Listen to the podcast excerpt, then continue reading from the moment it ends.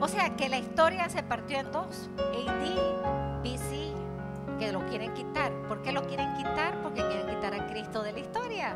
Pero se partió en dos gracias a ella, que dijo sí y Dios se hizo hombre. Se encarnó el verbo en el vientre de la Virgen Santísima. El tiempo, fíjense, el tiempo llegó a la plenitud. No entendemos o sea, la historia llegó a la plenitud después de que de Cristo ya estamos caminando hacia el fin de los tiempos, porque ya, ya, ya llegó la plenitud.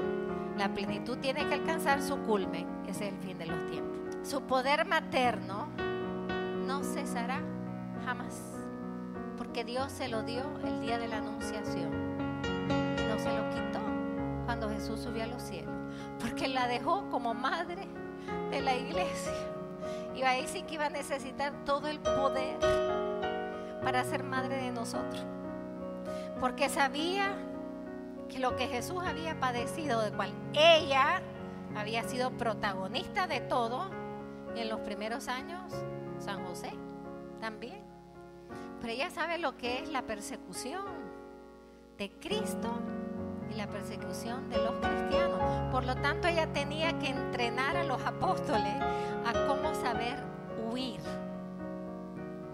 huir por miedo, huir por sabios. Tenía que enseñarle cuándo era el momento de salvar la vida y cuándo era el momento de entregarla, porque ella vivió todas esas realidades de Cristo. El tiempo llegó a la plenitud, hasta el fin de los tiempos. Su poder materno no cesará jamás. Dios se lo dio y no se lo quitó. La dejó como madre de la iglesia.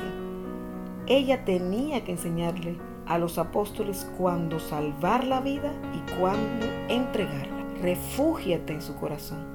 Vive con su compañía para que aprendas también cuándo salvarla y cuándo entregar tu vida.